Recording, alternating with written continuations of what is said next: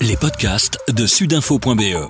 La Meuse, la Nouvelle Gazette, la province, Nord-Éclair et la capitale. C'est nouveau et c'est maintenant. Les élèves de maternelle pourront retourner à l'école le 2 juin. Pour les élèves de primaire qui n'étaient pas concernés par les deux précédentes rentrées, ce sera le 8 juin. La décision prise ce mercredi soir a surpris. On en discute avec le directeur du secrétariat général de l'enseignement catholique, Étienne Michel. Tout savoir sur le coronavirus. Étienne Michel, quelle a été votre première réaction après la décision prise ce mercredi soir de rouvrir l'école de manière beaucoup plus large? C'est-à-dire qu'on savait que les discussions étaient en cours, euh, mais on ne savait pas quel serait euh, ni le timing ni la portée des décisions. Aujourd'hui, ce qui est surtout frappant, c'est une certaine incompréhension de la part des directeurs. Hein, donc, nous recevons énormément de messages de directeurs qui expriment leur incompréhension euh, par rapport à la, modification complète de ces règles d'organisation des écoles, dix jours à peine après la rentrée des premiers élèves. Les premiers élèves. Hein, donc, il ne faut pas s'étonner que cette décision suscite euh, au moins dans un premier temps, euh, l'agacement des directions et parfois leur franche colère. Est-ce que c'est justement le timing qui met en colère les directeurs? Donc il y a 15 jours, on annonçait une reprise, vraiment très partielle, avec des mesures très strictes. Aujourd'hui, on ouvre à tout le monde. Est-ce que ce n'est pas justement ce décalage qui énerve? Il faut quand même se rendre compte de ce qu'ils ont vécu. Hein.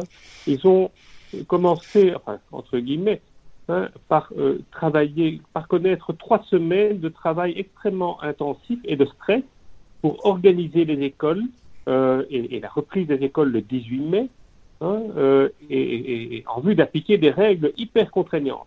Hein. Donc trois semaines de travail acharné, de négociation, de, mise au point, de réorganisation de l'école. Puis deux week-ends de stress pour obtenir les masques. Et puis, on leur annonce maintenant un week-end pour défaire tout ce qu'ils ont mis en place pendant les semaines précédentes. Il ne faut pas s'étonner euh, que les, directeurs soient, à la fois fatigués et euh, parfois exaspérés par, ce processus. Euh, J'ajoute qu'elles ont le sentiment, fondé ou non, d'être d'une certaine manière des objets d'un jeu d'influence entre experts et décideurs politiques.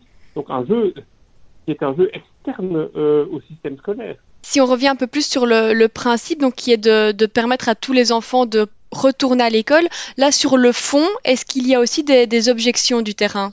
Je pense que les directeurs d'école euh, ont la vocation de diriger des écoles. Donc le retour des enfants, c'est une excellente chose et c'est quelque chose euh, dont, dont, la plupart des, directeurs, bien sûr, se réjouissent.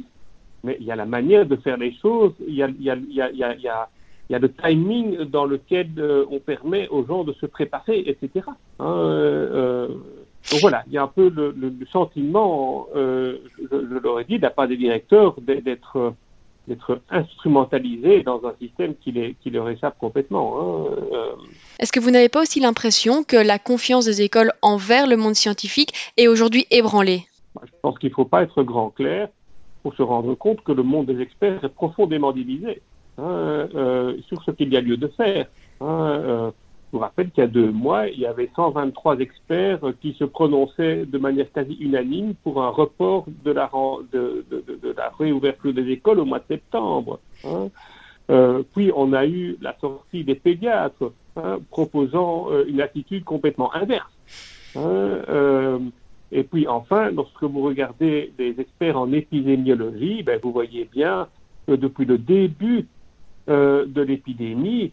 Euh, certains sont davantage tentés par une approche euh, à, la, à, la, hollandaise ou à la suédoise, hein, une approche fondée sur l'immunité collective, et que d'autres experts sont beaucoup plus influencés par la France et par des mesures de confinement plus radicales et plus, et plus systématiques.